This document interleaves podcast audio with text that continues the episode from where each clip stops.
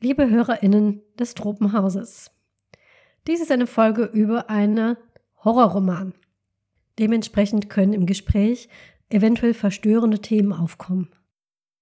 Bitte prüft vorher auf doesthedogdie.com, ob diese für euch eventuell belastend sein können.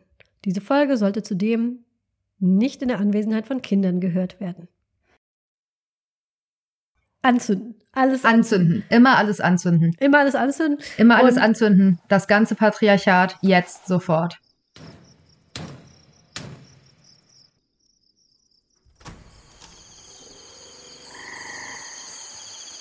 Willkommen im Tropenhaus. Wir lesen Bücher, schauen Filme, spielen Spiele und reden über alles, was uns daran auffällt. Folge 39 das silberne vererbte Pilzbesteck.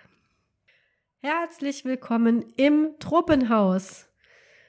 Nach langer Zeit mal wieder eine Bücherfolge und wie immer, wenn wir eine Bücherfolge haben, dann ist die Heike hier bei mir. Hallo Heike. Hi. Schön, dass du mal wieder hier bist. Erste Folge im neuen Jahr mit Heike. Hurra. Yay. Wir besprechen das Buch Mexican Gothic von der mexikanisch-kanadischen Autorin Silvia Moreno Garcia.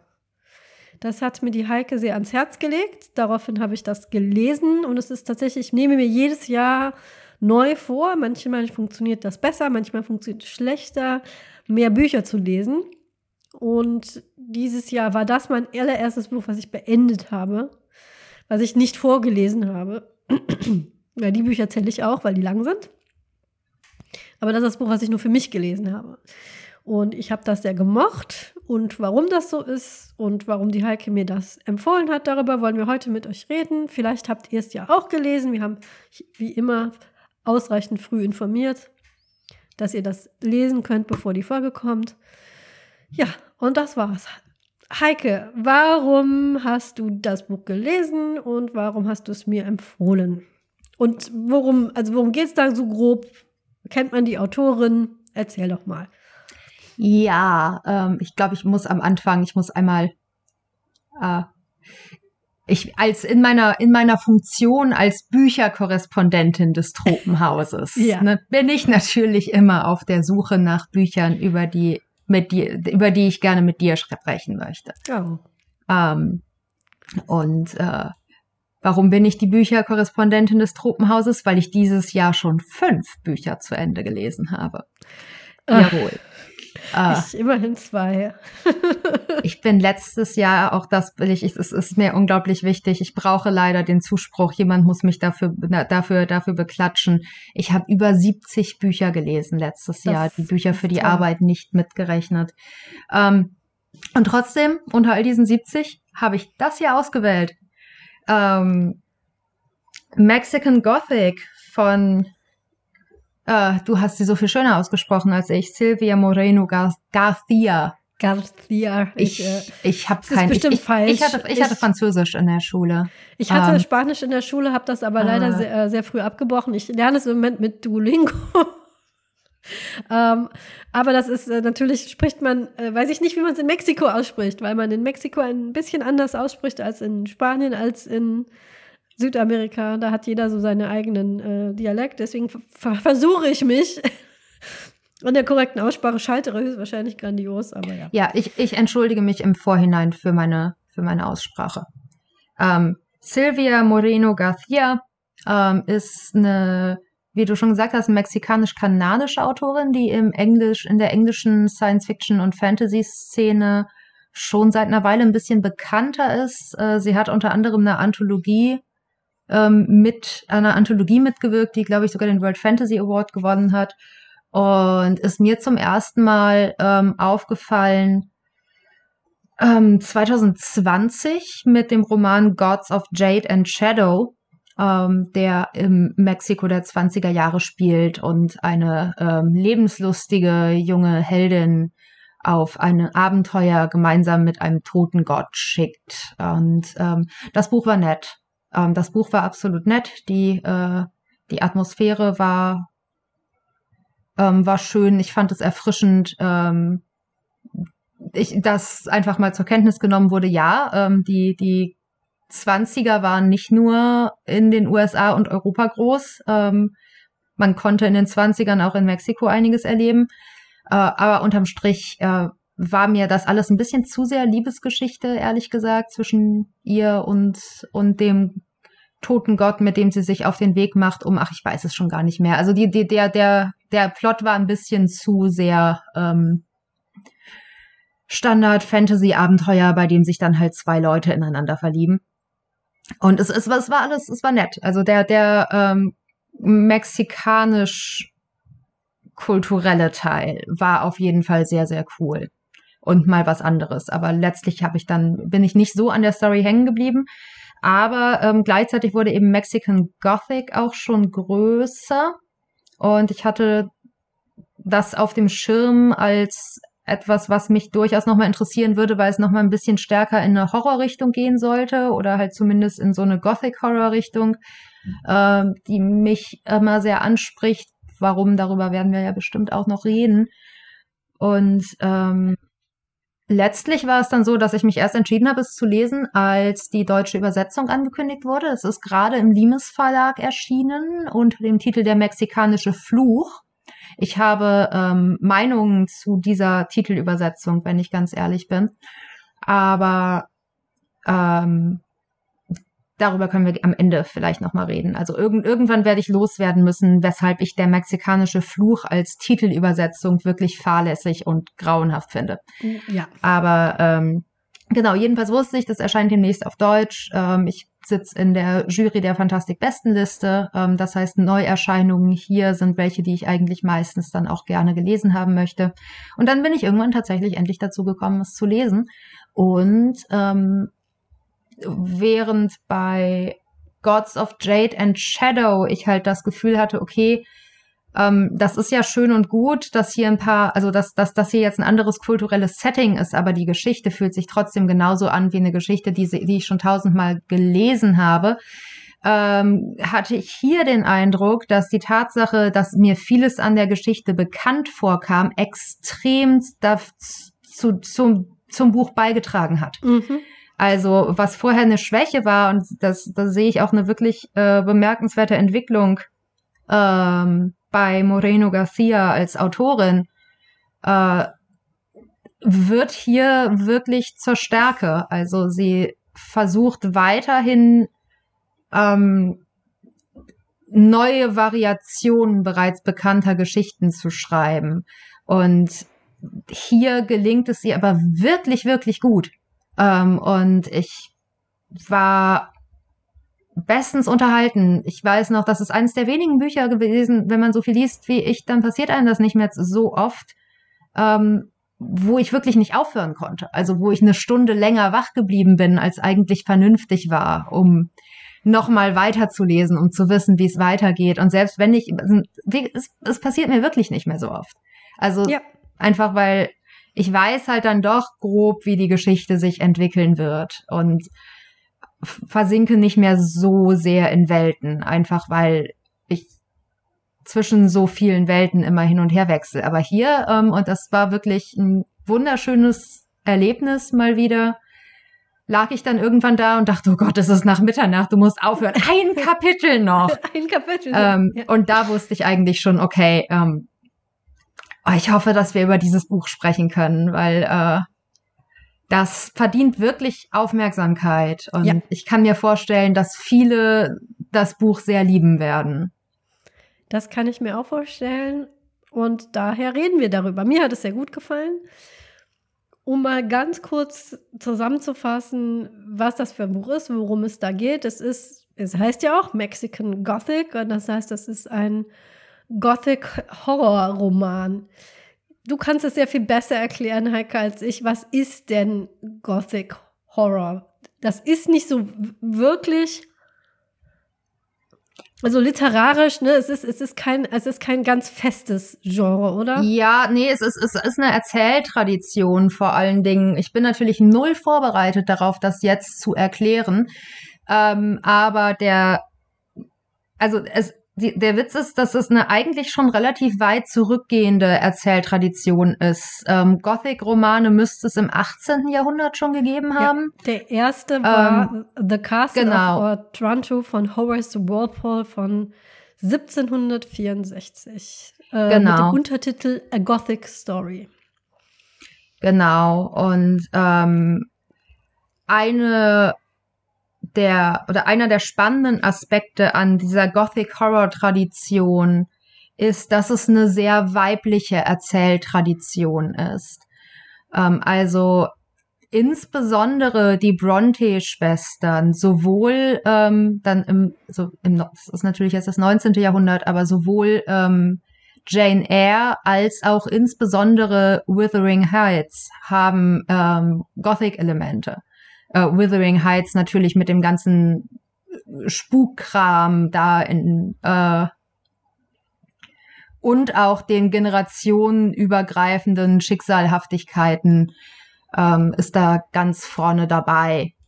Und ich habe vor einiger Zeit mal einen Vortrag gehalten, als ich einen Film anmoderiert habe hier im Kino, in dem ich die ähm, zugegebenermaßen ein bisschen steile These aufgestellt habe, ähm, dass es auch einen guten Grund gibt, aus dem Gothic Horror in seiner Tradition so eng mit weiblichen Perspektiven verknüpft ist, weil es eben sehr viel darum geht, leicht ausgeliefert zu sein. Es ist sehr an Häuser gebunden. Also das ist ja Mhm. das, das äh, klassische Gothic Horror Element schlechthin, das Haunted House, in dem jemand irgendwie ist und von dem man auch irgendwie nicht weg kann.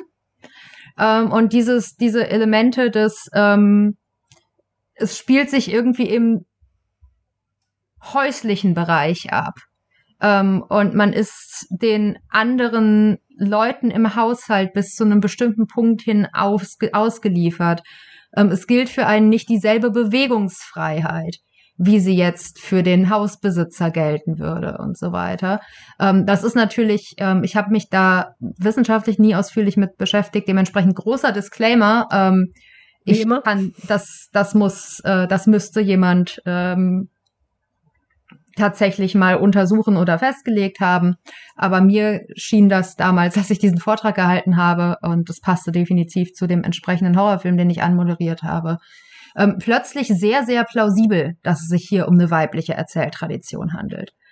Ähm, die witzigerweise dann ja nochmal so ein, und das ist, ich weiß nicht, in welcher, welcher Ausgabe du das Buch gelesen hast, aber in dem, in der englischen Taschenbuchausgabe, ähm, das, ich halte es in die Kamera, das könnt ihr, unsere geschätzten ZuhörerInnen, jetzt natürlich nicht sehen, ähm, ist innen nochmal ein Filmplakat, Mexican Gothic, directed by Silvia More- Moreno Garcia, ähm, mit der Protagonistin, die unter einem roten Nachthimmel ähm, leicht bekleidet und mit einem entsetzten Blick mit einer Laterne in der Hand aus einem Spuk Spukhaus rausrennt.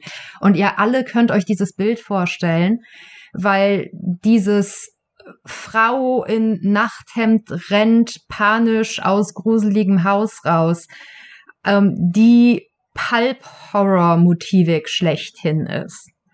Also ähm, was halt ursprünglich eine Romantradition war, wird dann zu einer ähm, Horror-Kurzgeschichten-Tradition gewissermaßen. Genauso dann eben zu einer frühen Horrorfilm-Tradition, sowohl die äh, 20er Jahre als auch dann die Hammer Horror und Amicus Studios Horrorfilme aus den 50ern und 60ern, ähm, insbesondere die, die eher so low budget sind, haben liebend gerne dieses Motiv der Frau, die irgendwo in ein abgelegenes Herrenhaus kommt und da drin jetzt irgendwas feststellen muss. Also das äh, ist eine lange Tradition, auf die Mexican Gothic sich natürlich mit dem Titel bezieht, aber eben auch mit der Aufmachung. Also es ist äh, wunderschön gemacht und äh, das ist eben das erste, was mich, was mich daran so beeindruckt hat, mit welcher Souveränität hier diese Gothic-Tradition aufgegriffen wird. Ähm, auch gar nicht schüchtern im Sinne von ähm, ich, ich tue so, als hätte ich das irgendwie, als, als hätte ich das neu erfunden. Es ist mir peinlich, mich darauf zu beziehen. Nein, also sowohl die klassische 18. bis 19. Jahrhundert Tradition als auch die so ein bisschen gammelige Pulp B-Movie-Tradition ja. wird hier voll aufgenommen voll und Mühe, aufgegriffen ja. und ähm, sie stellt sich stolz in diese Tradition und das ja. hat mir extrem gut gefallen. Das hat, das hat mir auch gut gefallen, um ähm, wie so oft in diesem Podcast Wikipedia zu zitieren. Ähm, Female Gothic narratives focus on such topics as persecuted heroine in flight from a villainous father and in search of an absent mother. Um, und was hier noch steht, the female Gothic allowed women's societal and sexual desire to be introduced. Und tatsächlich, wenn ich an Gothic Horror denke, die erste, die mir einfällt, ist Mary Shelley. Und das wissen viele Leute nicht, aber Mary Shelley hat angefangen, Frankenstein zu schreiben, als sie 18 war. Also man muss das sich mal bitte vor Augen halten, dass sie 18 Jahre alt war und so einen Roman geschrieben hat. Ähm, Sehr viele Science-Fiction-Dudes mögen das überhaupt nicht hören. Aber die echten Science-Fiction-Dudes kennen ihre Wurzeln. Ja, das ist richtig. Und hier, when the female Gothic coincides with the explained supernatural, the natural cause of terror is not the supernatural, but female disability and societal horrors.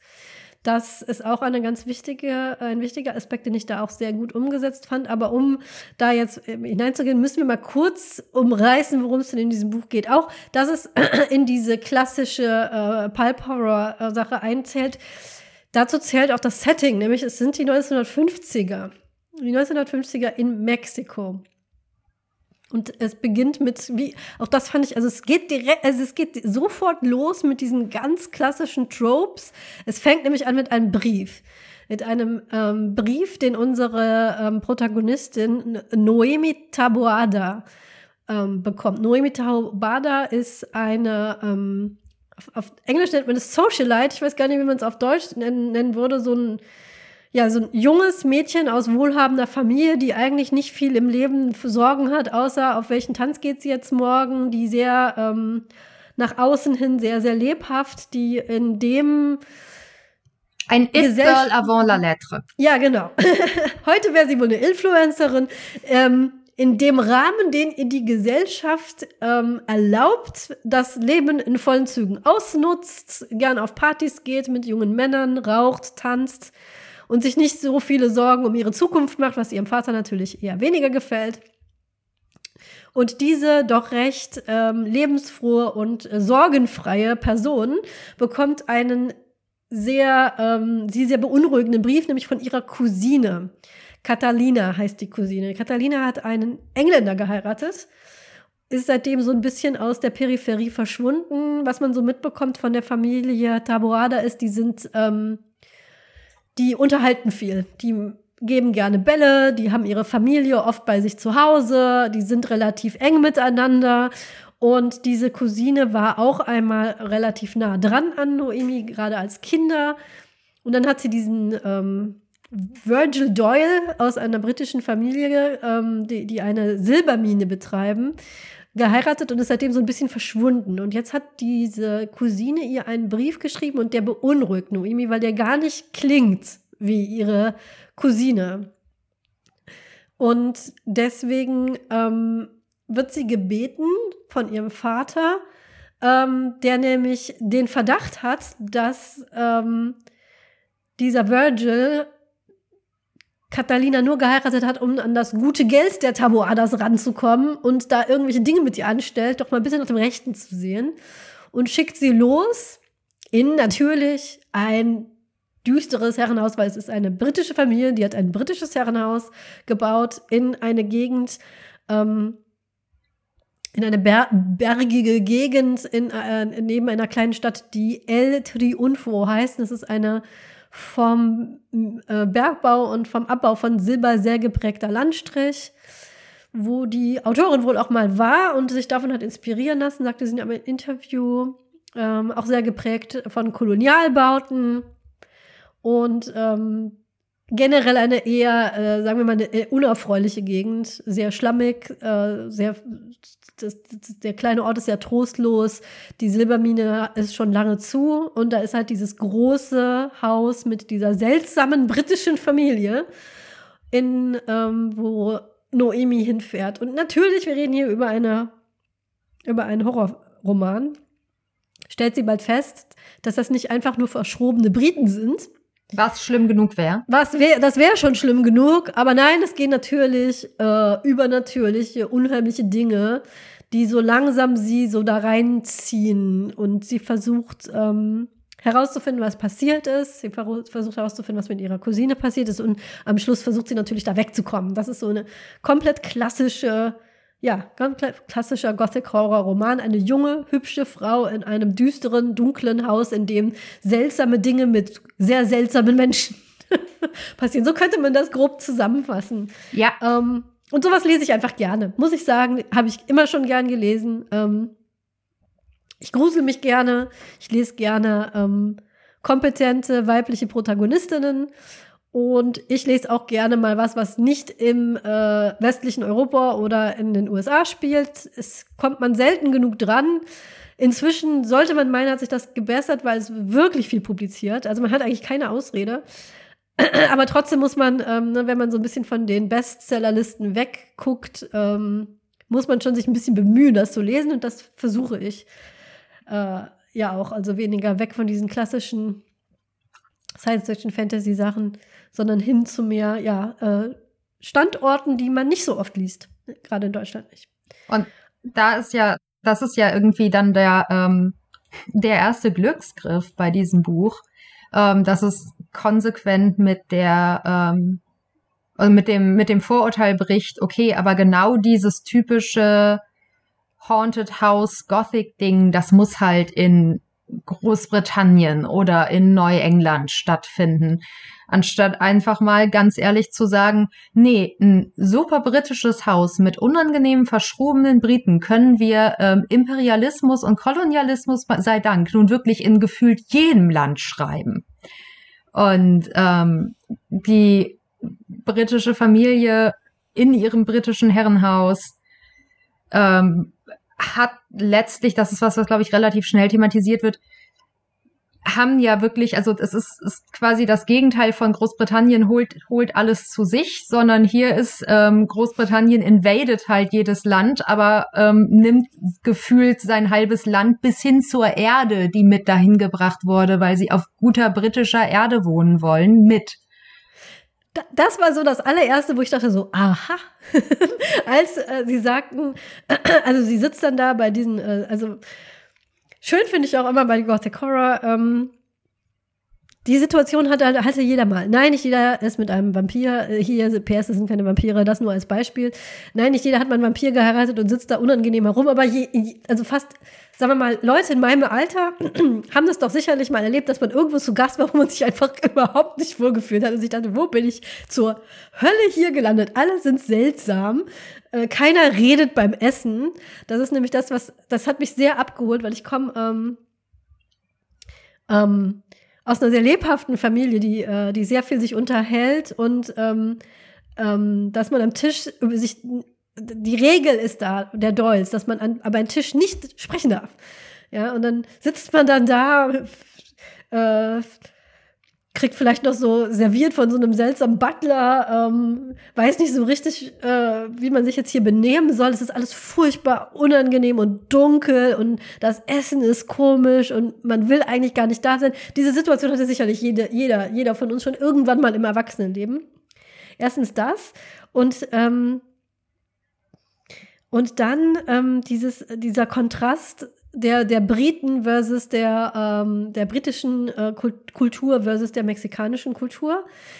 Und dann, als sie sagten, innerhalb einer von diesen Konversationen, nämlich hier mein äh, Urgroßvater, Großvater, der hat sogar seine eigene Erde mitgebracht, da, habe ich direkt an Dracula gedacht. Ja, so, ja, ja, das absolut. Hier stimmt irgendwas nicht. Dieser Mensch hat seine Erde nicht einfach nur mitgebracht, damit seine tollen britischen, keine Ahnung was, äh, Tulpen. Ja, aber gleichzeitig, das ist, das ist, das ist das, was ich so toll finde. Gleichzeitig wenn du das jemandem zutrauen würdest, dann ja den Briten. Dann den Briten. So, also du würdest, ja. also das, das, es, es hat ja doch sehr viel mit, mit so einer sehr invasiven Kultur zu tun. Ja. Und ich mochte es gerne, dass halt das, was normalerweise eben mit Dracula verknüpft ist, hier mal mit einer Kultur verknüpft wird, die das wirklich unglaublich stark betrieben hat. Also nicht nur die halbe Welt ausgeraubt, sondern gleichzeitig auch überall britischen Kram hingeschleppt, äh, wo sie saßen, weil sie auf, auf Teufel komm raus nicht in einem mexikanischen Haus wohnen wollten. Ja, auch wenn ah. es ne, gar nicht gepasst hat, ja. Ich muss dann immer an, ähm, äh, ist es der Ritter der Kokosnuss, wo einer ein, ein, ein, äh, ein Schloss in Schlamm baut und das versinkt und dann baut er einfach das nächste Schloss wieder, wieder drauf, das versinkt natürlich auch. Egal, ob das jetzt passt oder nicht, man muss seine Tea Time haben und sein Herrenhaus und seine, sein Polo. Und wenn man dafür halt irgendwelche Wüsten bewässern oder, äh, oder, oder Sachen äh, über den halben Kontinent schleifen muss, egal, das macht man da so, weil es ist nun mal the British Way. Und ähm, das äh, Indien kann da ein langes, schmerzvolles Lied voll singen. Ähm, und das fand ich sehr, sehr gut. Diese Invasi diese, ja, dieses, dieses Invasive ja. von, von, äh, von Großbritannien. Auch jetzt im Lichte, dass ja die, die Queen jetzt ähm, kürzlich verstorben ist, da hat man, kam ja diese ganze Diskussion ja auch wieder hoch. Die Frage ist ja, ähm, was ist denn daran so toll, dass man das in die ganze Welt bringen muss? Und ich bin ein großer Fan von Großbritannien, aber ich muss sagen, ähm, also so toll ist das auch nicht, dass es überlegen ist den Dingen in den Ländern, in denen sie dann waren. Um nein, nein, muss ich leider sagen, nein. Es wäre vielleicht mal ganz nützlich gewesen, wenn ihr mal ein bisschen was gelernt hättet von den Menschen, in, in deren Länder ihr eingefallen seid, anstatt denen, denen das alles so überzustülpen. Und das finde ich ist sehr gelungen. Ähm, nicht nur von der Beschreibung her, sondern auch das, was dann tatsächlich sich herausstellt, da der Fall ist, was wir ein bisschen nach hinten verlegen, weil es natürlich ein kleiner Spoiler ist, ähm, fand ich sehr gut dargestellt.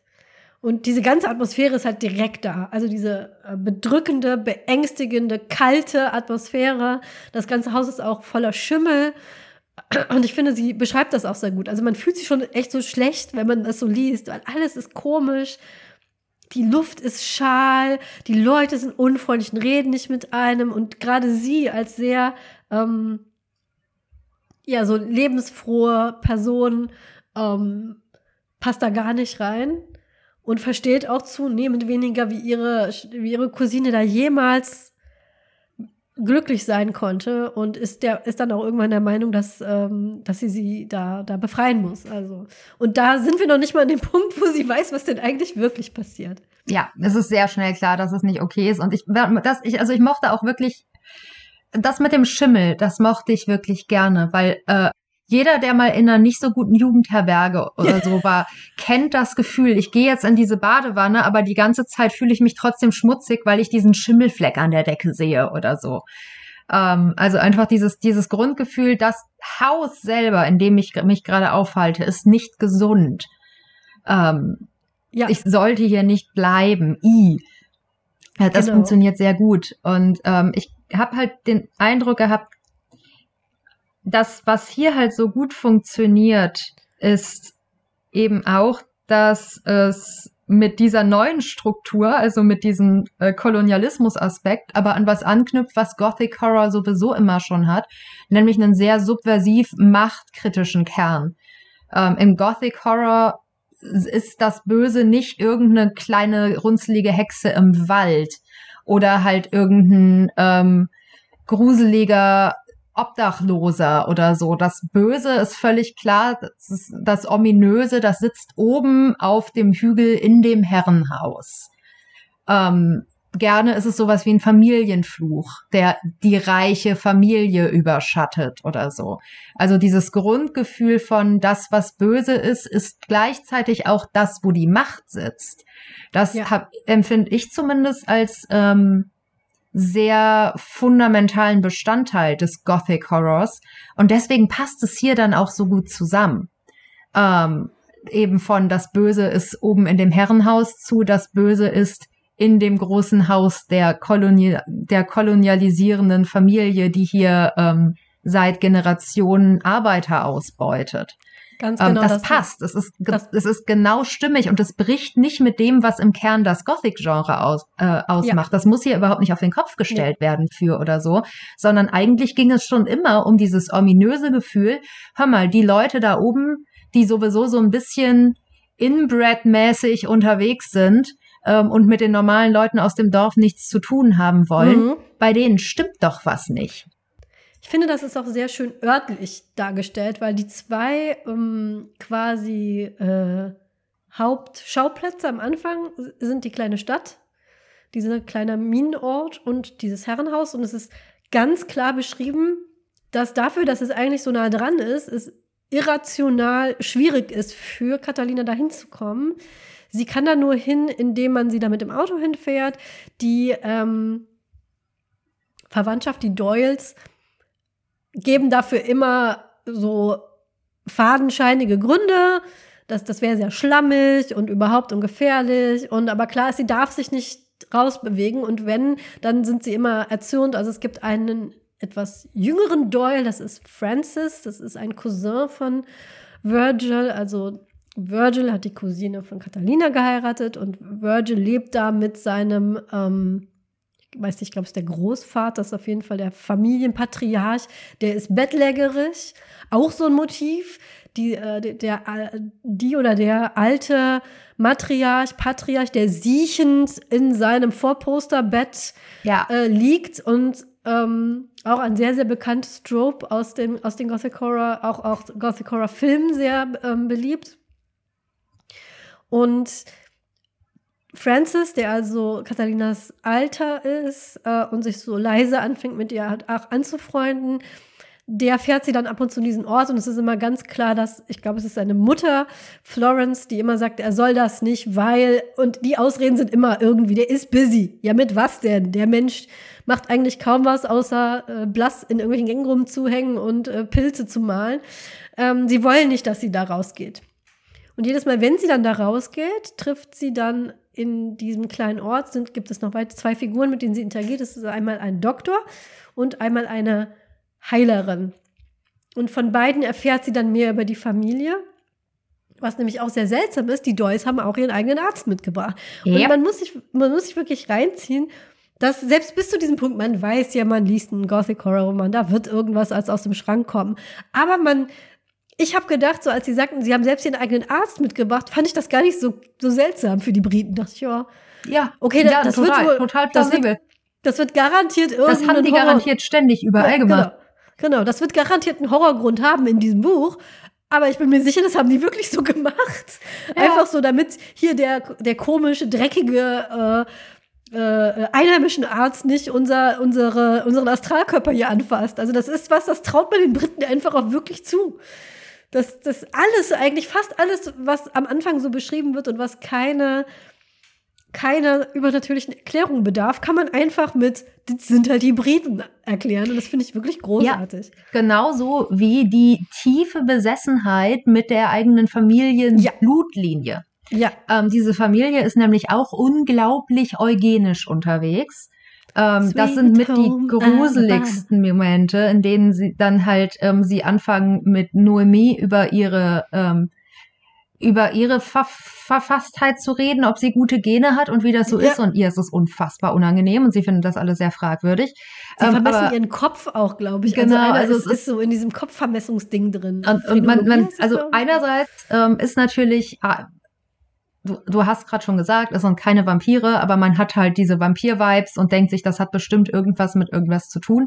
Aber gleichzeitig bleibt es was, wo bis in die 50er Jahre hinein ich absolut auf der Stelle glaube, dass ähm, adlige britische Familien, okay, nein, ich korrigiere mich, was heißt hier bis in die 50er Jahre hinein? Heute. Ich glaube absolut, dass adlige britische Familien bis heute solche Gespräche führen und solche Gedanken haben.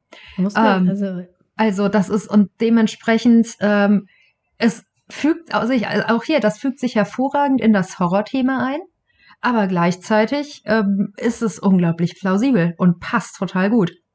Wenn man sich die, den Briten, also man muss sich dafür einfach nur mal den äh, Stammbaum der, äh, der derzeitigen royalen Familie angucken. Und die Diskussion auch über, das ist ja tagesaktuell quasi, jetzt wo äh, Harry sein Buch, was ich nicht gelesen habe und ich werde es auch nicht lesen. Nope, nope, nein, nope, nein. nope. Ähm, jedenfalls tagesaktuell ist, ist ja genau das. Da kam ja auch, äh, also ich, würde ich ihre Adresse kennen, ich würde Meghan Markle einfach dieses Buch an mich zuschicken, weil ich glaube, ziemlich viel von dem, wie sie sich gefühlt hat, wird da sehr gut repräsentiert. Ja. Und ähm, ne, da muss man nur die lokale Klatschpresse äh, konsultieren, um zu wissen, wovon wir hier reden. Darüber wollen wir auch gar nicht mehr reden, als es jetzt nötig ist. Aber ähm, man muss sich nur den Stammbaum anschauen, wie lange da verzweifelt versucht wurde, bloß nicht nach außen zu heiraten. Ja, ähm, da gibt es Krankheiten, die vererbt werden. Ähm, einfach nur deswegen, weil man, weil der Stammbaum immer wieder irgendwelche Schleifen gemacht hat und so, das stellt sich heraus, so operieren auch die Doyles. Da gab es inzestuöse Hochzeiten und ähm, und langsam aber sicher erfährt sie immer mehr seltsame Dinge, die geschehen sind. Zum Beispiel, dass äh, eine, eine Doyle äh, Frau, das ist eine von den Töchtern des, des Matriarchen, hat ähm, einige Familienmitglieder und sich selber umgebracht. Und das wird dann so, auch das klassisches Gothic-Horror-Thema, gerade von Frauen geschrieben, wird abgeschrieben als die ist halt durchgedreht. Ja. Und Frauen kann man ja sowieso nicht trauen. Und irgendwann drehen die halt durch und machen komische Sachen und das war's dann abgehakt, fertig. Und langsam aber sicher bekommt Noemi den Eindruck, den auch die Wette Leserschaft irgendwann bekommt, ja, die Briten sind schon sehr verschroben, aber so langsam kann ich mir das hier nicht mehr damit nur allein erklären. Es passieren immer merkwürdigere Sachen. Auch dieser Patriarch, den bekommt sie nie zu Gesicht. Man hört ihn nur nachts stöhnen. Und es sind einfach, ähm, der hat eine sehr seltsame Kontrolle über den gesamten Haushalt. Bestimmte Dinge müssen so gemacht werden, wie er das möchte. Und ähm, man bekommt dann langsam so den Eindruck, was, was ist denn hier? Wir setzen hier unseren ersten sehr, und ich kann gar nicht betonen, wie sehr mild dieser Spoiler ist, nämlich wenn man dieses Buch nicht gerade mit geschlossenen Augen liest, wird man die Hints wirklich äh, links und rechts erkennen. Nämlich, aus irgendeinem Grund sind, äh, ist dieses Haus und sowohl auch die Familie, die haben so eine Pilzästhetik. Also man kennt das ja so, ne? Man geht in, in so, so, ein Haus rein und die ähm, Besitzer haben irgendwas, was sie, was sie, was sie schön finden und damit dekorieren die alles. Also manchmal das mit so, ähm, mit so, mit so äh, hier äh, Navy-Zeug, ne? Anker und Wellen, manche haben Katzen.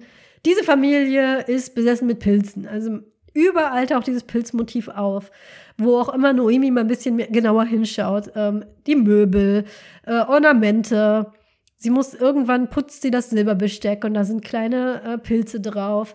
Der äh, Francis der erzählt ihr sehr viel über Pilze, der forscht viel über Pilze, erzählt ihr auch über die Eigenschaften von Pilzen. Es wachsen natürlich überall Pilze draußen auf dem Friedhof zum Beispiel, ist auch noch einer dieser Und auch Schimmel, wenn wir ganz ehrlich sind, sind Schimmelpilze. Ist ein Pilz. Also man merkt schon, irgendwann fällt einem dann schon mal auf, so, also Pilze spielen in dieser Familie anscheinend irgendeine Rolle, weil dieses Motiv des Pilzes Übrigens auch in, in dieser, diesem Pulp-Cover, ähm, von dem Heike vorhin erzählt hat, sind auch Pilze abgebildet. Ähm, irgendwas, irgendwas mit Pilzen wird es wohl sein so, so ist es dann auch. Es ist äh, das, was hinter diesem ganzen ähm, Haus und den, den Bewohnern und dem ähm, seltsamen Benehmen steckt, ist kein Monster, das sind auch keine Vampire, sondern es ist ein einziger gigantischer Pilz, der sich durch das gesamte Haus zieht und äh, ewiges Leben ähm, dem, Matri äh, dem Patriarchen verleihen sollen. Das kann er natürlich nur, wenn es Opfer dafür gibt, wie, wie das immer so ist. Ähm, Noemi findet das heraus, indem sie nämlich irgendwann einfach die Nase voll hat. Sie versucht dann auf eigene Faust ihrer äh, Cousine zu helfen. Ihre Cousine gibt ihr eine äh, geheime Nachricht, dass sie eine Tinktur haben möchte, die von der Heilerin im, ähm, im Ort gebraut wird. Ähm, und das holt sie ihr dann und daraufhin bekommt sie einen Anfall und wird dann ähm, zur Rede gestellt, was das denn soll. Und irgendwann wird ihr das alles so zu viel, diese seltsam übergriffigen Menschen. Ähm, sie fängt an, komische Träume zu haben von Dingen, die passiert sind. Von Virgil, der sich ihr gegenüber ähm, nicht ganz so nett verhält. Äh, der, der sucht sie dann in, in der Badewanne auf auf einmal. Und ähm, das alles wird ihr zu viel und irgendwann sagt sie, ähm, auch weil Francis ihr sagt, du, du solltest gehen tatsächlich, sagt sie dann so, ich gehe jetzt. Und das kann diese Familie aber natürlich nicht haben. Und da kommt es dann zum Bruch, dass es dann ausgesprochen wird, was denn da passiert. Passiert alles bei einem der seltsamen ähm, Essen, wo tatsächlich erlaubt wird, dass sie spricht, weil es ist ja ihr letztes, ihr Abschiedsessen und da darf man dann auch sprechen. Ähm, und danach, sie wird aber, ihr wird was ins, ich glaube, in den Wein getan. Ja. Ähm, und danach wird sie dann zum Patriarchen geführt, um sich zu verabschieden. Und dann trifft sie das erste Mal den Patriarchen, nämlich Howard, und stellt fest, dass der im Prinzip mehr tot als lebendig ist und von ziemlich eklig beschriebenen Pilzgeschwüren überwachsen ist. Und dann folgt eine ziemlich widerliche Szene, bei der sie gezwungen wird, ähm, ihn zu küssen und danach äh, kann sie das Haus nicht mehr verlassen. Und danach wird ihr auch alles erklärt, weil das finde ich dann, also diesen Umbruch finde ich dann auch, ähm, fand ich irgendwie dann auch in einer gewissen Art und Weise komisch, weil vorher wird ne, alles hasch hasch und bloß, man sagt nichts und nur so Andeutungen. Und dann so, ja, jetzt bist du halt eine von uns, jetzt können wir dir auch alles in epischer Breite erzählen, was du wissen willst über unsere komische Pilzfamilie. Und ja, ich glaube, sie hat aber ja. auch, sie, fairerweise muss man sagen, sie hat auch irgendwie eine Vision oder so, ne? Also einige ja, ja. Sachen ähm, werden ihr nicht erklärt, die, die sieht sie dann so. Ähm, aber ja, aber in der Tat, der, der Umbruch ist, ist recht plötzlich. Ähm, ich fand die Struktur ähm, des Romans ein bisschen untypisch für einen Roman dahingehend, dass es merklich eine Filmstruktur war. Ähm, also es ist witzigerweise letztes Jahr ein Film rausgekommen namens The Invitation.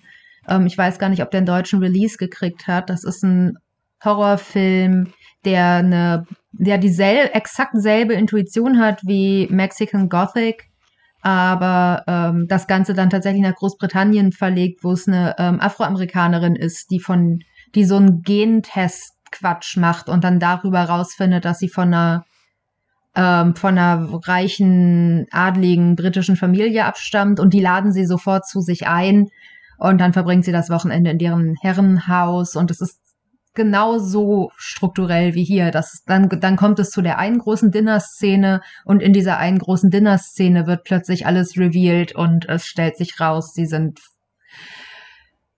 ich verrate nicht was, aber auch das ist, man sieht es von Weitem kommen und es ist wenig überraschend. Und ähm, das fand ich aber gar nicht so störend. Also normalerweise stört nee. es mich, ähm, wenn Bücher so sehr versuchen wie Filme zu sein. Aber hier hat es halt einen so starken Hommage-Charakter, dass ich ehrlich okay damit war, dass mir das jetzt irgendwie alles auf 30 Seiten plötzlich erklärt wurde. Ähm, und dadurch, dass es auch kein so komplizierter Twist ist. Also wir mhm. haben ja jetzt schon echt an angedeutet, was, was dann da Sache ist. Dadurch, dass es kein sonderlich komplizierter Twist ist, ähm, ist es auch in Ordnung, dass es dann so knapp gehalten wird, weil in der Tat, ich bin nicht überrascht. Ich habe es schon kommen sehen. Ich fühle mich bestätigt.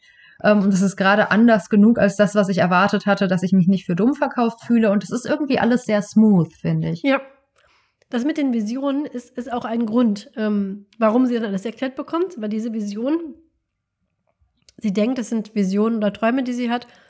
Ihr wird dann aber erklärt und ähm, das fand ich dann auch so ganz angenehm, dass man dann noch auf einmal alles erklärt bekommt. Also sie kriegt auf jede Frage eine Antwort. Ja. Ähm, dass das etwas ist, was sich The Gloom nennt, da sie jetzt Teil dieses äh, quasi Pilzgeflechtes ist, ähm, hat sie Zugriff auf alle Erinnerungen von allen Leuten, die jemals mit diesem Pilz verknüpft sind und dass ähm, unter anderem dadurch hat die Familie wohl auch gemerkt, wenn ich das jetzt mich, mich recht entsinne, dass sie quasi kompatibel ist. Weil in, ähm, mit Kontakt, wer in Kontakt mit diesem Pilz kommt, geht entweder er nicht zugrunde, was den Minenarbeitern passiert ist. Man weiß nur, die sind alle irgendwann an einer furchtbaren Krankheit gestorben, die dieser Arzt nicht kurieren konnte. Da, da gibt es auch irgendwie eine, so eine Seitenbemerkung. Ich glaube, der, der Doktor aus dem Ort macht die und sagt, toller Arzt, den sie da hatten, der keine Krankheiten heilen kann. Und ähm, oder man äh, ist halt, ähm, man überlebt und dann ist man kompatibel. Und deswegen haben sie dann auch keine Geheimnisse mehr vor ihr, weil sie ist quasi jetzt initiiert und darf auch alles wissen, muss sich aber eben fügen und hat da auch nicht mehr groß die Wahl, weil sie kann jetzt, vorher war es schon schwierig, weil die Familie sie ja immer versucht hat daran zu hindern mit irgendwelchen Ausreden, aber jetzt ist es so, sie kann physisch dieses Haus nicht mehr verlassen, was ich auch eine recht, also dieses, diese Abgrenzung zwischen dem Herrenhaus, dem, der Ortschaft, ist jetzt von reiner Beschreibung hin zu wirklich so einer physischen Barriere. Die Familie ist dermaßen getrennt vom Rest der Bevölkerung, dass es ihr nicht nur nicht gestattet ist, ähm, mit dem ja, Pöbel zu interagieren, sondern sie kann es nicht. Sie ist quasi physisch nicht in der Lage mehr. Wenn man das Haus versucht, zu, äh, sich zu äh, verlassen, dann spielt einem dieser Pilz vor, man hätte sich in so einer Art ganz dickem Nebel verirrt und man bekommt auch Atemprobleme und all sowas. Und man muss da bleiben, wo der Pilz ist, sonst nicht.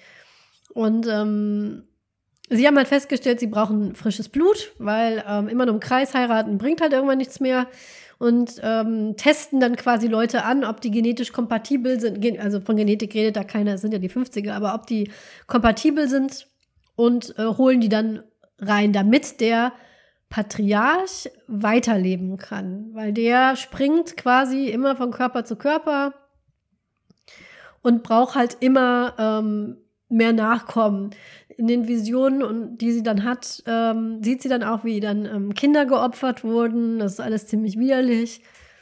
Und dass Frauen im Prinzip, und da kommen wir dann, wie ich finde, zu einer der äh, Komponenten, die mir da am meisten gefallen haben, die Rolle der Frauen da ist im Prinzip, ähm, ja, die sind nur dafür da, um im Prinzip diesen Pilz weiterzutragen. Also Sie als eine doch für ihre Zeit recht emanzipierte Person kommt in eine Konstellation, wo Frauen im Prinzip nur als Nährboden benutzt werden. Und das kann man natürlich äh, jetzt sagen, das ist ähm, sehr krasses äh, Beispiel und eine sehr krasse Metapher, aber das, das gefällt mir an Gothic Horror eben. Dass die dass Ängste und tatsächliche Dinge, unter denen Frauen real gelitten haben und auch heutzutage noch leiden, vielleicht nicht hier, aber in anderen Teilen der Erde, genommen werden und, ähm, und daraus wird eine Horrorgeschichte gemacht, weil einen als weiblich gelesenen Körper zu besitzen, ist eine ganze sch schöne Body-Horror-Nummer an sich. Ja. Selbst das, ähm, selbst wenn man das Glück hat, und keine chronischen Krankheiten hat, für die viele, für die äh, weiblich gelesene Körper tatsächlich in vielen Arten und Weisen sehr viel anfälliger sind als männliche. Selbst dann, das reicht schon. Also ein able body weiblich gelesenen Körper zu haben, bedeutet schon, dass man eine ganze Menge an Body Horror mit, mitmachen muss und und das Person, ist vor dem ganzen Schwangerschaftstopper. Ja, und ne? das ist noch, oh, ne? Wir reden hier nur von, von der jährlichen Vorsorgeuntersuchung. Ähm, das reicht schon, ja. Das sind, ähm, ich merke das immer, wenn ich mich mit Männern unterhalte in meinem Alter und so Sachen sage wie, ähm, äh, ich bin gerade beim Blutabnehmen, wozu musst du denn Blut abgenommen kriegen? Ja, wegen meiner Schilddrüse. Ähm, also, ich hasse Blut abnehmen ähm, und ich musste das auch noch nie machen. Ich so, wie, dir ist noch nie Blut abgenommen worden? Ja, vielleicht einmal im Krankenhaus, als ich einen Unfall hatte und ich immer merke so, wow. Als ich schwanger war, ähm, hatte ich keinen Maserntiter in meiner zweiten Schwangerschaft. Das heißt, ähm, ich bin gegen Masern geimpft worden. Aber dieser Titer, ah, das ist, es hat eine sehr komplizierte Erklärung. Die Tests, die be benutzt werden, um den anzuzeigen, zeigen den manchmal nicht an, obwohl er da ist. Ähm, nee, nicht Masern, Röteln, sorry. Röteln, nicht Masern. Und da Röteln extrem gefährlich sein kann für äh, ungeborene Kinder, geht man da auf total Nummer sicher und nimmt einem jedes Mal Blut ab, wenn man da zur Untersuchung kommt. Mir wurde also ähm, im Abstand von, keine Ahnung, wenigen Wochen andauernd Blut abgenommen. Und das ist einfach, das ist, das ist, das ist so. Das ist. Und ähm, das sind eine der, der kleinsten Dinge, die einem passieren kann, wenn man, ja. ähm, wenn man einen weiblich gelesenen Körper besitzt. Mammografien zum Beispiel sind unglaublich unangenehm. Also, ich habe eine ich hab, ich hab ne Hormonspirale drin, was soll ich dir sagen? Ja. Ähm, die sieht ein bisschen aus wie so ein Anker und die wird eingeführt in die Gebärmutter und dann schnappt die da drin auf und setzt sich im Fleisch fest und ja. äh, wächst dann da rein. Und je besser sie mit dem Körper verwachsen ist, desto besser funktioniert sie. Aber nach fünf Jahren muss man sie ziehen lassen und ich bin bis jetzt jedes Mal, wenn ich eine neue habe einsetzen lassen, ohnmächtig geworden währenddessen. Ähm, Men das, Menstruation. Das ne? passiert. Äh, ja, genau, es ist also Menstru Menstruation sowieso. So eine, so eine Hormonspirale ist wie die schlimmsten Menstruationsschmerzen, die du haben kannst. Und Leute werden regelmäßig äh, ohnmächtig, wenn sie menstruieren. Also, und wenn du dir jetzt vorstellst, im 18. und 19. Jahrhundert, in dem man, also wir beschweren uns heute darüber, dass die Aufklärungslage so schlecht ist und wir haben damit ja. mit Sicherheit auch recht. Aber wenn wir überlegen, wie es im 18., 19. Jahrhundert war, wo du keine Möglichkeit hattest, dass irgendjemand anfängt, äh, TikTok-Videos über Endometriose zu machen oder so, äh, ist dein Körper quasi dein Feind und er gehört dir ja auch nicht, weil er nee. dafür da ist, Kinder zu kriegen. Und es gibt na eben auch einen Grund, aus dem sowas wie ähm, Zwangsehen ein großes Thema sind im Gothic Horror immer wieder. Ähm, wer wird wen heiraten? Wer wird mit wem verlobt? Ähm, was passiert, wenn, was passiert nach der Ehe? Das ist ja was, was hier in dem Roman eine Rolle spielt. So ein, also einfach nur die Situation, ähm, deine Cousine ist jetzt schon verheiratet und seit sie verheiratet ist, verhält sie sich anders.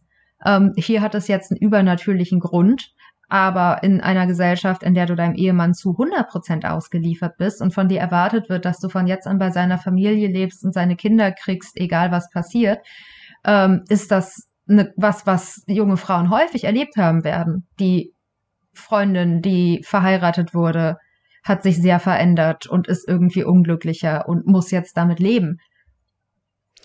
Auch dieses äh, Element von wegen, irgendwann ist die einfach durchgeredet und hat alle erschossen.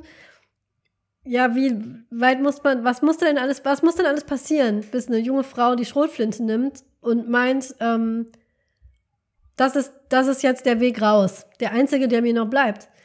Ähm, wenn man sich ähm, die Geschichte von Frauen in ähm, Institutionen anschaut, ganz lange das Wort Hysterie, ähm, die Geschichte davon anschaut, das hatte einfach damit zu tun, dass man eine Gebärmutter hat. Wer eine Gebärmutter hat, wird irgendwann hysterisch.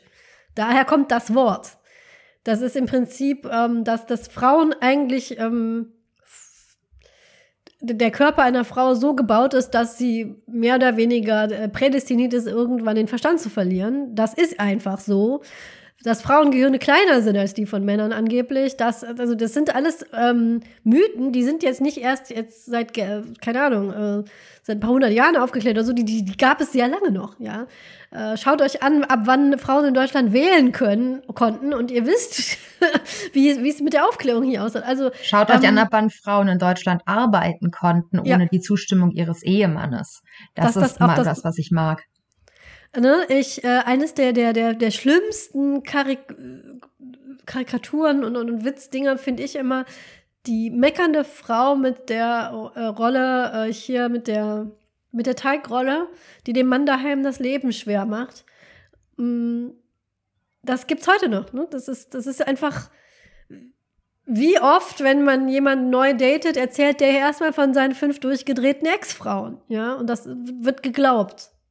Und ähm, wenn man meint, dass es heute andersrum ist und dass äh, in Wirklichkeit die Frauen an der Macht sind, dann schaut, was Leuten passiert, die hingehen und ähm, aussprechen, was ihnen unter der, ähm, was ihnen passiert ist in einer Beziehung mit einem Mann. Da braucht man sich nur die sehr, sehr traurige Geschichte von Amber Heard zu geben und zu sehen, wo steht sie jetzt und wo steht der Mann heute. Das sind Dinge, die sind heute schon moderat in der westlichen Welt vielleicht gerade mal so im, im Werden, dass sie jetzt mal in Ordnung werden.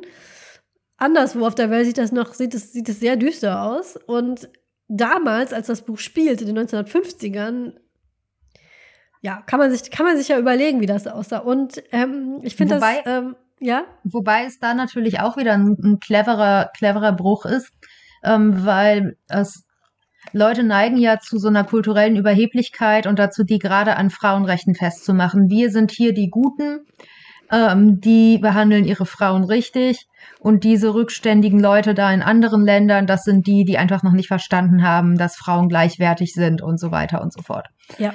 Ähm, und nichtsdestotrotz sind es hier in diesem Buch ähm, die Briten, die die Frauen ausbeuten. Und zwar gerade, auch das ist relevant, ähm, die die einheimischen Frauen ausbeuten. Ne? Die mhm. Briten sind diejenigen, die hierher kommen, die, die die mexikanische junge Frauen heiraten, die ähm, bis dahin ein sehr normales, fröhliches Leben führen das wir eigentlich ganz naiv mit westlichen Standards gleichsetzen würden. Also sie gehen viel auf Partys und tanzen viel und sind relativ frei darin, wen sie daten und so.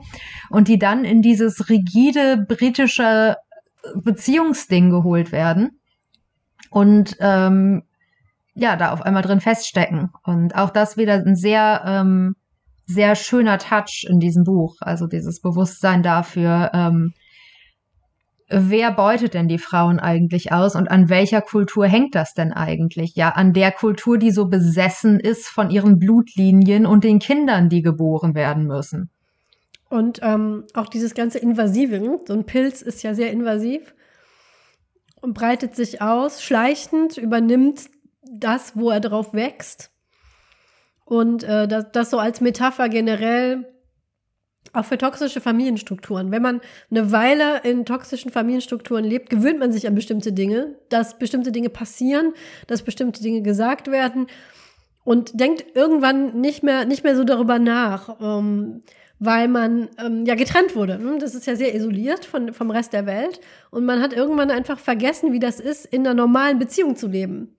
Das finde ich durch diesen Pilz auch sehr schön beschrieben, dass je länger sie ihn einatmet, desto ähm, mehr merkt sie, wie sie die Kontrolle über ihre eigenen Gedanken und auch über ihren eigenen Willen verliert. Und das, auch das kann man nachvollziehen, wenn man jemals zum Beispiel in einer narzisstischen Beziehung gelebt hat. Irgendwann glaubt man den Leuten, dem, dem Partner, der einem einredet, du bildest dir das nur ein, du bist hysterisch, du ähm, hast deine Emotionen nicht unter Kontrolle. Und wenn man das immer wieder hört, immer wieder, jeden Tag, irgendwann denkt man, ja, vielleicht hat der ja recht.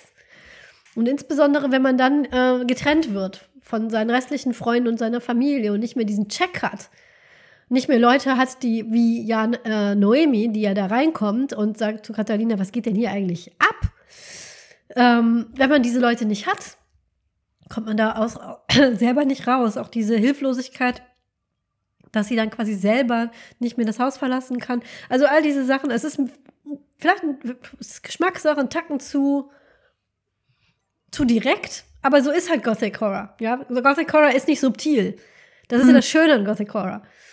Ich würde auch, also ich würde gar nicht sagen, dass es zu direkt, weil, also indem wir über diese Themen sprechen, die ja alle dafür gesorgt haben, dass das Buch uns auch anspricht, ähm, lassen wir das Buch jetzt gerade aber gleichzeitig ein bisschen härter klingen, als es ist. Ja. Und das andere, was aber ähm, Gothic Horror macht und was dieses Buch extrem macht, ist ähm, dass es die Fantasie beinhaltet, dem entkommen zu können ja. und aus dem Ganzen ein, ein unterhaltsames, spannendes Abenteuer macht, das relativ geradlinig ist. Ja. Ähm, und das sich nicht in so einen Misery-Porn ja. reinsteigert. Also ähm, ich bin nicht sicher, ob ich es ist, also es hätte mit Sicherheit auch die Möglichkeit gegeben, dieses Buch ähm, da noch sehr viel tiefgehender zu machen. Es hätte da weiter die, die schmerzenden Punkte drücken können und sagen können, hier, ähm, hier geht es nun mal um Gewalt und Ausbeutung und so weiter. Aber das ist es halt nicht wirklich, was Silvia Moreno Garcia macht. Sie, sie will uns und vor allen Dingen ihre junge, moderne Heldin da gleichzeitig auch gut durchbringen. Also das Buch macht einfach unglaublich viel Spaß, weil es uns daran erinnert, dass das alles die ernsten Themen sind, die in Gothic Horror mit, mitschwingen. Ja. Aber es macht uns gleichzeitig den Spaß nicht kaputt. Ja. Und ähm, das ist, glaube ich, der Grund, aus dem es ähm, letztlich dann doch alles relativ ähm, nicht oberflächlich bleibt, aber es weigert sich halt, den, den Spaß an der Sache aufzugeben. Ja. Es bleibt bis zuletzt ähm, zwar creepy und eklig, aber auch ähm, nie hoffnungslos und vor allen Dingen einfach unterhaltsam. Es ist gleichzeitig ein bisschen wie ein Abenteuerroman. Und, ja, richtig. Ähm, ähm, und, und vor allem die, die Heldinnen dieses Abenteuerromans sind alles Frauen. Genau. Das zieht sich durch. Ähm, schon diese, ähm, natürlich wird dann irgendwann klar, was, was, was, was da gesch geschehen ist.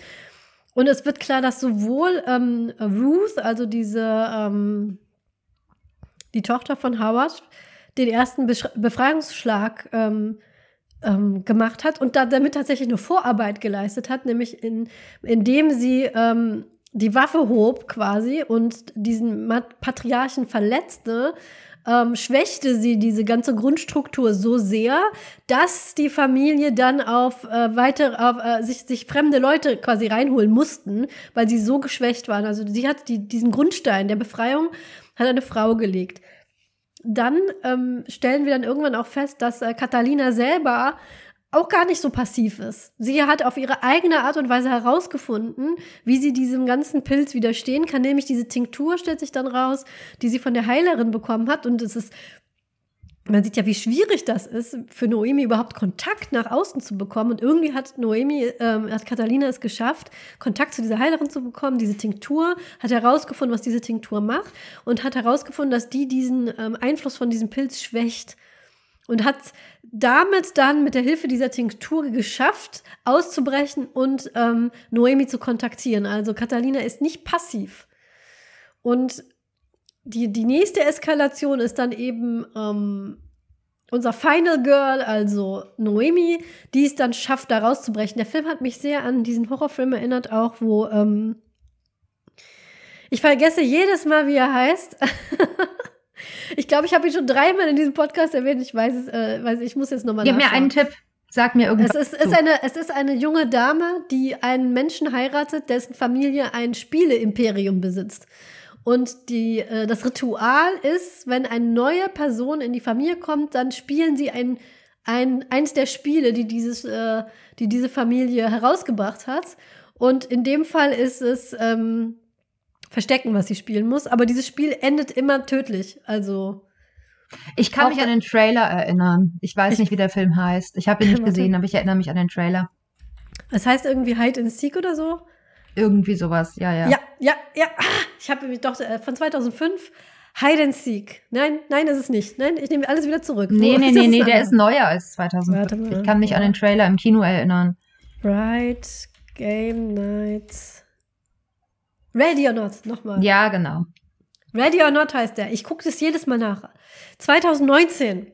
Ja, das ein Black Comedy Horror Film. Das ist auch, also es ist wirklich genauso. Diese, sie hat gerade frisch geheiratet, freut sich total, diese Familie kennenzulernen, kommt in dieses dunkle Herrenhaus, wo nur seltsame Leute sind und die komische Tradition haben, wie man spielt. Mh, wir spielen jetzt alle zusammen irgendeins dieser, dieser, dieser Spiele, die diese Familie Mattel oder Hasbro rausgebracht hat, um dich zu initiieren und dann ziehen die alle Waffen.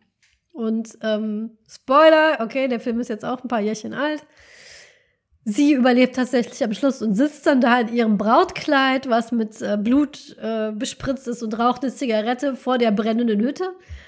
Und an die musste ich denken. Das ist auch so dieses von wegen, ich, nein, Wisst, wisst ihr was? Nein, nichts kann es wert sein.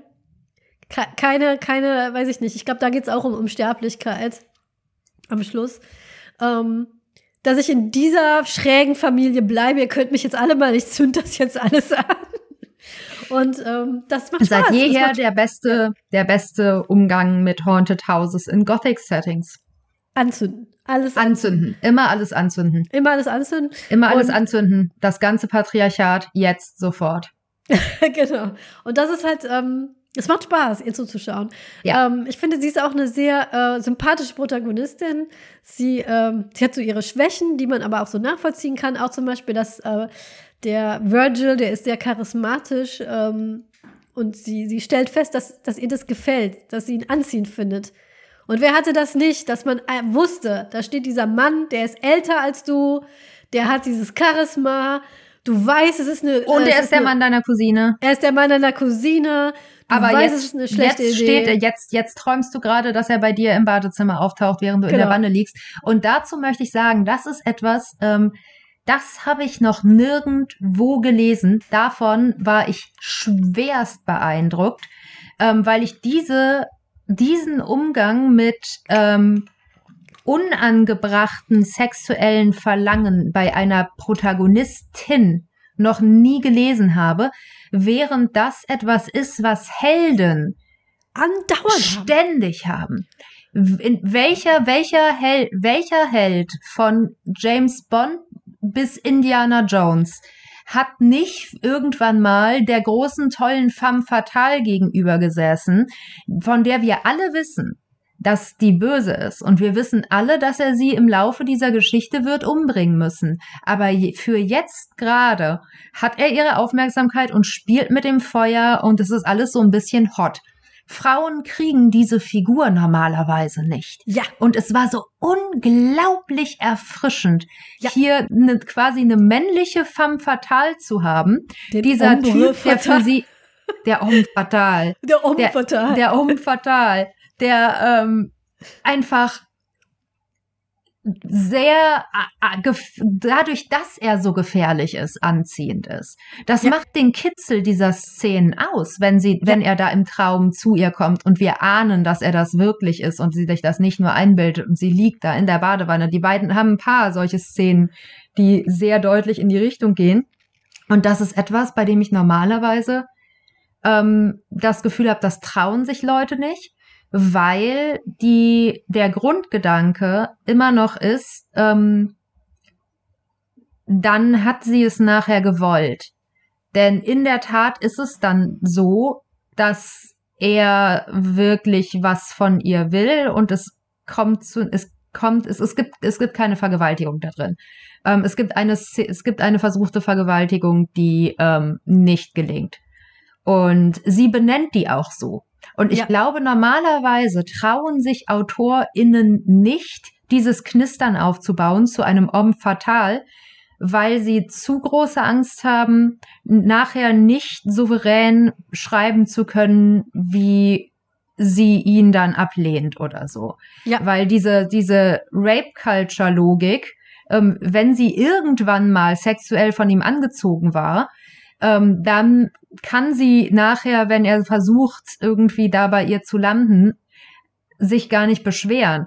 Ähm, die ist, ist so tief in Leuten drin, dass sie sich nicht trauen, diese Szenen zu schreiben, außerhalb von Fanfiction-Foren, die voll von solchen Szenen sind, weil es ja eben gerade Spaß macht, die zu lesen. So im ersten Moment dachte ich auch, wow, das ist ganz schön steamy, was hier passiert, bis mhm. ich plötzlich dachte, warte mal, jeder James Bond-Film hat das. Das ja. ist, das ist die, die Nazi-Frau im dritten Indiana Jones. Ja. Das ist überall. Männer dürfen sich die ganze Zeit so fühlen, wenn die ihre Popkultur-Abenteuersachen lesen. Die dürfen die ganze Zeit dieses interessante, spannende, gefährliche Kitzeln haben und müssen überhaupt keine Angst haben, dass das für die Figur nachher katastrophale Folgen hat und sie dafür bestraft wird, sondern das passiert einfach und dann bringt James Bond die böse, ich habe wer auch immer sie in dem Film ist um und alle so, yeah, so that happened. Das war lustig, jetzt kann er mit der eigentlich lieben Person zusammenkommen. Und ich habe das noch nie erlebt für eine Frau. Mit Ausnahme von Phryne Fisher in Miss Fishers Murder Mysteries. Ähm, die möglicherweise ein bisschen. Aber das ist nichts, was Frauenfiguren normalerweise passiert und ich habe es so genossen. Ich habe es so genossen, dass sie diesen Typen heiß finden durfte, der ganz offensichtlich eine schlechte Idee ist.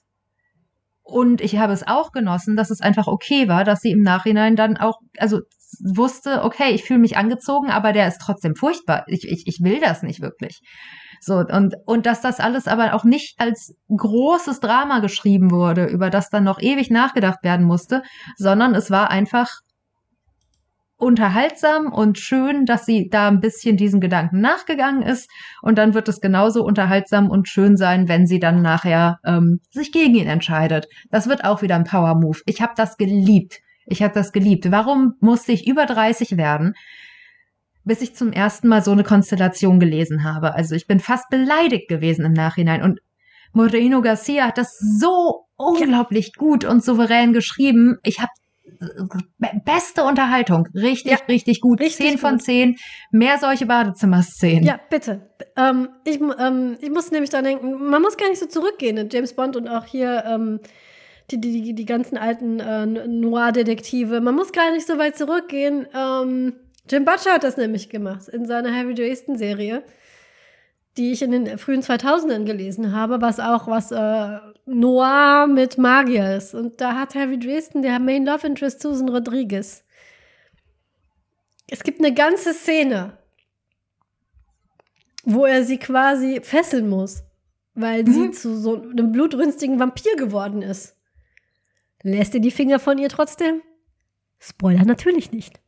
er, hat so, er hat sogar ein Kind mit ihr, ja? sie ist, sie ist die ultimative Form fatal, weil sie auch noch, also sie, ist, sie wird dann auch noch zu einem Vampir, also zu einer echten, echten Bedrohung. Und ähm, das immer wieder, immer wieder, ich könnte, ich könnte tausende Sachen zitieren, wo das immer wieder vorkommt. Und das auch. Als ich das gelesen habe, dachte ich mir so, wow, das kenne ich tatsächlich auch nur aus Fanfiction. Ja, oder? Und ich, ich, ich war richtig begeistert, dass das mal reingebracht wird, dieses, ähm, Konf Konf diese konfliktbeladene Anziehung. Ja. Und die trotzdem nicht, ähm, die, sie, sie, sie ist sich trotzdem bewusst, dass das eine ganz schlechte Idee ist, kann sich aber nicht davon befreien und sagt auch irgendwann, denkt sie so, sie kann das jetzt nicht einfach auf die Umstände und den Pilz schieben. Nein, sie fand ihn wirklich hot, wie er da stand in seiner äh, im Dunkeln in seiner Robe. Und sie äh, findet das auch nicht gut, aber akzeptiert, dass es eben so ist. Und ähm, das, das, das, äh, das, das äh, Final Girl kriegt dann auch einen Love Interest, der aber nicht Virgil ist, sondern der langweilige quasi. Wie hattest du am Anfang im Vorgespräch gesagt? Ja, ich hatte, ich hatte, ich konnte mir die Namen Virgil und Francis nicht merken und ich muss ganz ehrlich sagen, dass mir das, das blieb auch während des während ja. Buchs so. Wobei ich noch mehr Schwierigkeiten hatte mit Francis und Florence, also seiner ja. Mutter. Wer ist Virgil? Wer ist Francis? Wer ist Florence? Äh, warum müsst ihr alle so, so, warum, warum habt ihr also alle solche Renaissance-Namen? Was geht bei euch? Ähm, dementsprechend bin ich in dieses Gespräch reingegangen und meinte, du hör mal, ich kann mich an die Namen gar nicht mehr erinnern. Ähm, es gibt, es gibt Cutie-Bruder und es gibt Hottie-Bruder. Und der Hottie-Bruder ist der, auf den sie steht. Die beiden sind Cousins. Das war hochgradig inakkurat von mir. Ähm, der Hottie-Bruder ist, ist der, auf den sie steht und der nachts bei ihr im Badezimmer auftaucht. Und Cutie-Bruder ist der, der niedlich Pilze malt und die ganze Zeit nur ihr Bestes will. Genau. Ähm, und ihr den, ihren Pull, in sein Pulli leiht. Ja. Also ich, das, das fand ich auch so eine nette Geste. Irgendwann trägt sie andauernd seinen Pullover und dann dachte ich, ach du, du, wenn du anfängst, einen Pullover zu tragen, dann ist es um dich geschehen. Der kriegt sie dann natürlich auch am Schluss. Und ähm, der hat auch Angst, dass er dann nicht loskommt. Ähm, ja. Dass er für immer da bleiben muss. Und ähm, reden sollten wir auch über das Finale. Und jetzt können wir den, den, den fetten Spoiler setzen, weil das ist wirklich, also das sollte man sich nicht verderben, wenn man das gelesen hat. Ähm, sie wissen das ja alles mit dem Pilz, ähm, was das auf sich hat, versuchen dann zu fliehen, indem sie ähm, den Patriarchen schwer verwunden und dann aus diesem Haus versuchen zu fliehen. Und dann unten in den Katakomben stellen sie fest, ähm, was, die, was quasi die Wurzel ist dieses Pilzes. Und auch die Wurzel dieses, was sie nennen, der Gloom. Der Gloom ist das, ich weiß nicht, wie sie es auf Deutsch genannt haben. Keine aber Ahnung. Das ist dieses Myzelien-Netzwerk quasi, in dem sie sich, ich finde sowieso in letzter Zeit so, wenn man popkulturell über die 20, 10er und 20er redet, wird man viel über Pilze reden müssen. absolut, so, absolut. So Myzelien-Netzwerke in, in Star Trek Discovery zum Beispiel ist das der Antrieb der neue Antrieb äh, des, des Raumschiffes. Irgendwie, ähm, hier Last of Us sind ja auch Pilze, also irgendwie, ja. irgendwie hatten wir es mit Pilzen. Ja, ja, wieso. einer der, ähm, einer der Jugo-Gewinner der letzten Jahre hat auch einen Pilztwist. Also das ist was, das zieht sich gerade durch. Es gab aber auch, ich frage mich immer, ob sowas zusammenhängt. Es gab einige sehr schöne ähm, Sachbücher über Pilze, die in den letzten zehn Jahren erschienen sind. Und ich frage mich manchmal, ob das, ob das irgendwie so korrespondiert, dass halt ein paar sehr gute Sachbücher über was erscheinen, die halt nicht einfach nur trockene Fachliteratur sind, sondern wirklich gleich, also tiefgehend, aber gleichzeitig zugänglich. Und fünf Jahre später ist, sind, ist das dann in allen Writers Rooms und die Romane sind voll davon. Aber ja, Pilze sind gerade voll das Ding. Ja. Uh, the Girl with All the Gifts kann ich sehr empfehlen. Das ist ein ähm, Horrorfilm, ähm, Zombies, äh, auch mit Pilzen. Und Last of Us ist ja jetzt gerade, äh, geht die Serie komplett durch die Decke. Äh, das scheint uns zu faszinieren, diese, dieses Motiv des, des, des Pilzes, der dieses unsichtbare Netzwerk spinnt unter der Erde. Aber Pilze sind auch, glaube ich, eines von diesen Sachen, die noch nicht komplett erforscht sind und die einfach Dinge machen, obwohl man nicht genau weiß, was.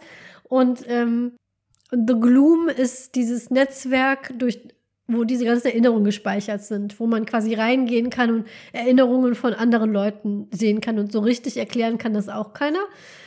Und dann finden sie heraus, was das alles ist, wo die Wurzel ist, nämlich es ist eine von Howards Ex-Frauen. Der hatte einige, weil nicht alle ihm Kinder geben konnten. Und eine wird immer betont, als das war die wichtigste, was ähm, Noemi seltsam findet, weil ähm, weil sie nur einen ganz schlichten Grabstein hat, Agnes. Aber Agnes wird immer wieder, immer wieder ähm, erwähnt, dass sie wohl eine bestimmte wichtige Rolle hat. Und dann finden sie Agnes, weil Agnes lebt noch. Agnes ist nie gestorben. er hat diesen, äh, diesen, dieses, diesen Pilz, der Pilz alleine schafft das nicht. Der braucht ein Bewusstsein. Und er hat das Bewusstsein seiner Frau genommen die, die, die, die das quasi trägt. Also lebt Agnes seit, keine Ahnung, mehreren Jahrzehnten, vielleicht auch schon Jahrhunderten. Jahrhunderten, naja, nee, ich weiß es nicht. Lange, mehrere Generationen, lange. sagen wir mehrere Generationen, damit sind wir auf der sicheren Seite. Genau, ihr Körper ist längst tot, aber ihr Bewusstsein lebt und es ist im Prinzip beschrieben, wird das sehr eindrücklich, wie ihr Körper aussieht, nämlich sie ist im Prinzip in einem Schmerzensschrei gefangen.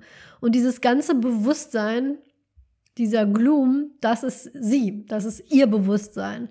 Und sie hat natürlich längst den, den Verstand verloren, ähm, dadurch, dass sie eben benutzt wird als, als Wirtin quasi. Und ähm, das Bild dieser Zikadenart, die komplett übernommen werden von äh, Pilzen und sich dann nur noch äh, sich noch bewegen und auch singen und alles, aber innen drin nur noch äh, kaputt sind, wird dann auch noch mal hervorgerufen und ähm, ich weiß es nicht mehr ganz genau, aber es wird, glaube ich, am Schluss dann auch so dargestellt, als wollte Agnes auch quasi, dass man ihr hilft. Ja. Also es fängt alles mit den Frauen und endet mit den Frauen, dass es die Frauen sind, die quasi sich helfen über die Zeiten hinweg. Ruth, ähm, ähm, Agnes, die dieses, die diesen Gloom aufbaut, da ihre gesamten Erinnerungen als Botschaften quasi auch reingibt für andere. Ähm, wenn äh, Noemi in diesem Gloom ist, trifft sie quasi verstorbene, immer Frauen aus, aus dieser Doll-Geschichte, die versuchen mit ihr zu sprechen, die ihr eine Botschaft versuchen zu geben. Also Agnes, die diesen Raum dafür schafft. Ruth, die damals den Patriarchen verwundet hat und Catalina, die ihr den Brief geschrieben hat und schließlich dann Noemi, die hingeht und es abflemmt. Das sind alles quasi so Frauen, ähm, die in diese Familie reingezogen wurden, die von diesen furchtbaren Doyle-Männern äh, geheiratet wurden und die sich äh, die Hand geben über die Generation, um es dann quasi mit Hilfe von Noemi zu ähm, ja anzuzünden, das Patriarchat. Und das fand ich sehr ähm, nett. So. Ja. Ja, absolut. Dieses Bild, auch das quasi das, das, dieses Leiden sein musste, dass diese Grundfesten überall war Agnes. Also dieser Pilz ist ja quasi ja. Agnes und überall ist sie und, und, und kann doch nicht weg. Und ähm, auch das so als ähm, Metapher für so eine Matriarchin wider Willens quasi, die dieses ja. Fundament gelegt hat einer furchtbaren Dynastie, obwohl sie es vielleicht nicht mal wollte fand ich sehr eindrucksvoll, auch als Bild sehr stark und natürlich, wie es am Schluss dann endet, ähm, auch sehr schön geschrieben. Kann man nicht anders sagen. Macht Spaß, also das zu lesen und ist auch sehr, sehr befriedigend am Schluss, dass das dann alles in Flammen aufgeht. Ja. So wie halt eine Pulp-Novelle oder ein schöner Gothic-Horror-Film aus den 20er, 30ern oder 50er, 60ern ähm, ist es ein wunderschönes, gruseliges Abenteuer, das einen dann aber am Ende auch sicher wieder absetzt und nicht zu verstört zurücklässt, ähm, einen über alles nachdenken lässt, aber einen trotzdem den Spaß nicht verdirbt. Und das, äh, ja, way to go, Silvia Moreno Garcia. Äh, Muss man erstmal schaffen. Wirklich krasse Entwicklung als Autorin. Ähm, tolles Buch und ich habe mich sehr, sehr, sehr gefreut, als ich gesehen habe, dass es jetzt auf Deutsch erscheint. Muss aber zumindest einmal mich über den Titel beschweren, weil ähm, Mexican Gothic bringt, den, bringt alles auf den Punkt, was der Roman ist. So der, ich hatte gehofft, dass der Roman was Bestimmtes sein würde und er war genau das. Ein mexikanisches Setting, mexikanischer Spin, aber gleichzeitig eben eine Hommage an klassische Gothic-Romane. Und der mexikanische Fluch suggeriert, ah. dass irgendwo in diesem Roman, der in Mexiko spielt, ein mexikanischer Fluch ist. Aber wenn überhaupt, dann müsste es der britische Fluch heißen. Richtig. Also ich, ich bin nicht ganz sicher, was die Logik dahinter war. Es sollte irgendwie weiterhin das Mexikanisch. Im, warum dann nicht einfach mexikanischer Gothic? So Gothic ja. und Fluch ist nicht dasselbe. Es ist nicht Ähm, dasselbe und vor allem äh, alle mexikanischen Hauptfiguren äh, sind, ähm, sind sympathisch in diesem Buch. Ja. Also, Also wirklich es- durch die Bank weg. Es macht Ähm, überhaupt nicht, es tut mir leid, es ist ein, der mexikanische Fluch klingt wie ein Buch aus den 70ern, in dem eine glückliche Familie in Maine plötzlich ein Amulett findet aus Mexiko und dann verflucht wird oder so. Also es ist, es ist ein merkwürdiger Titel und es stört mich ein bisschen, weil ich freue mich total, dass der Liemens Verlag das übernommen hat und ich freue mich total, dass das erschienen ist und ich würde auch allen dringend empfehlen, den Roman zu lesen. Und die Übersetzung, Limes ist ein guter Verlag, die Übersetzung wird nicht schlecht sein, aber der Titel ähm, ergibt mir wirklich Rätsel auf. Also ich habe sogar, als ich, ähm, ich habe den Roman nominiert bei der Fantastik Bestenliste, ich habe sogar verdrängt, dass er der mexikanische Fluch heißt, weil es für mich so naheliegend war, dass Mexican Gothic ein Name ist, den man behalten kann. So, ich habe aus Versehen Mexican Gothic eingetragen als Titel, weil ich mir nicht vorstellen konnte, dass der nicht behalten wird. Also, Man weiß, man steckt Warum? manchmal nicht drin.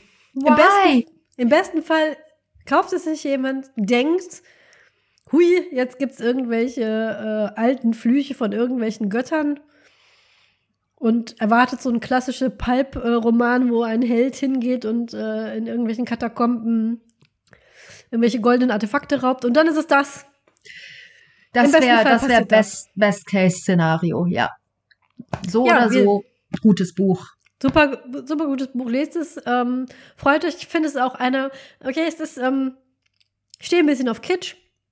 Ich finde es eine der, eine, eine der schönsten letzten Sätze, ähm, die ich in letzter Zeit gelesen habe. Es ist einfach schön. Ähm, Oh Gott, ja, stimmt. Das Ende ist richtig schön. Das Ende ist richtig, richtig schön und ähm, ich sag nur so viel, ich mag gut geschriebene Küsse und das ist einer, einer der bestgeschriebenen, die ich kenne.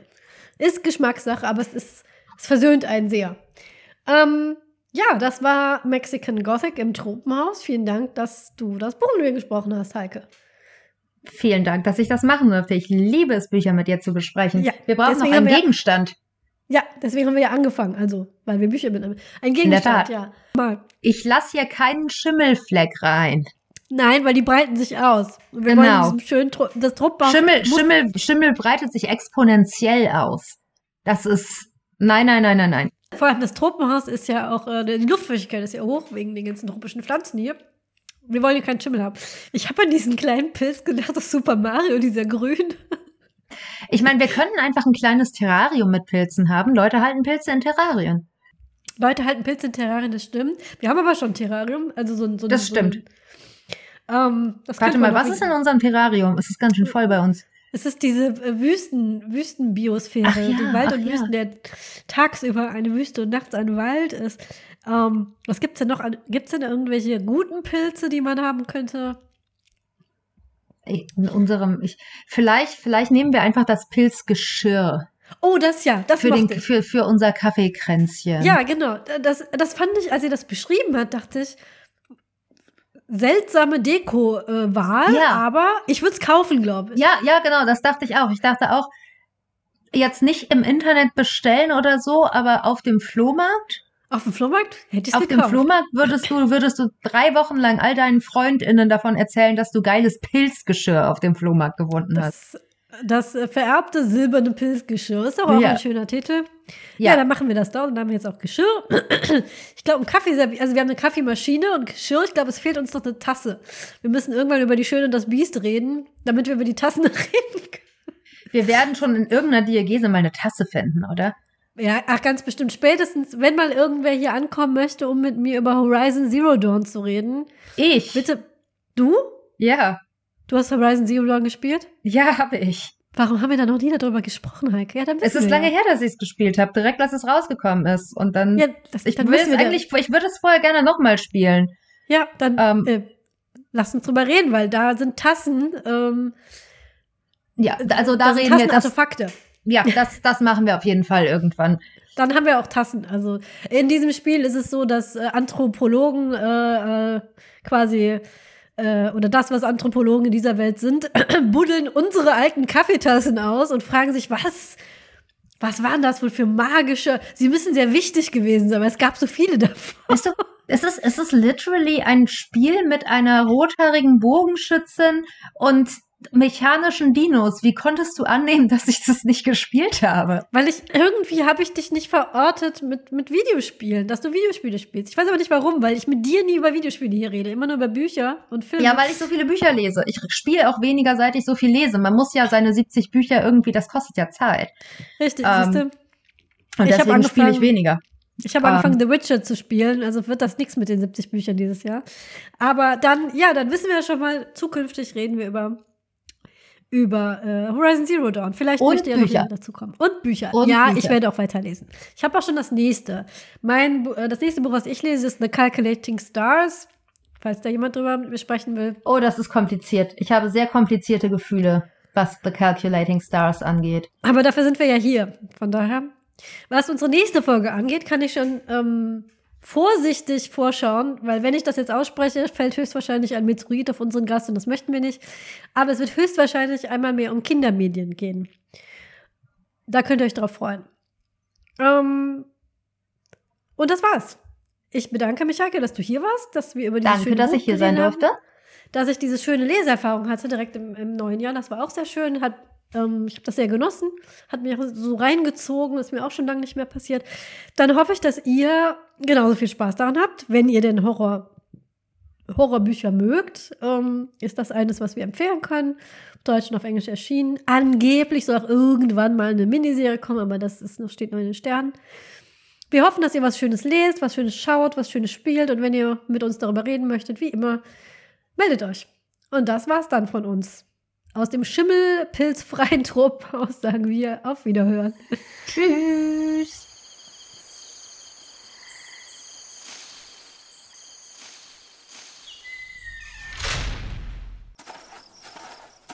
Dieser Podcast ist Teil des Netzwerks Die besten Podcasts der Welt.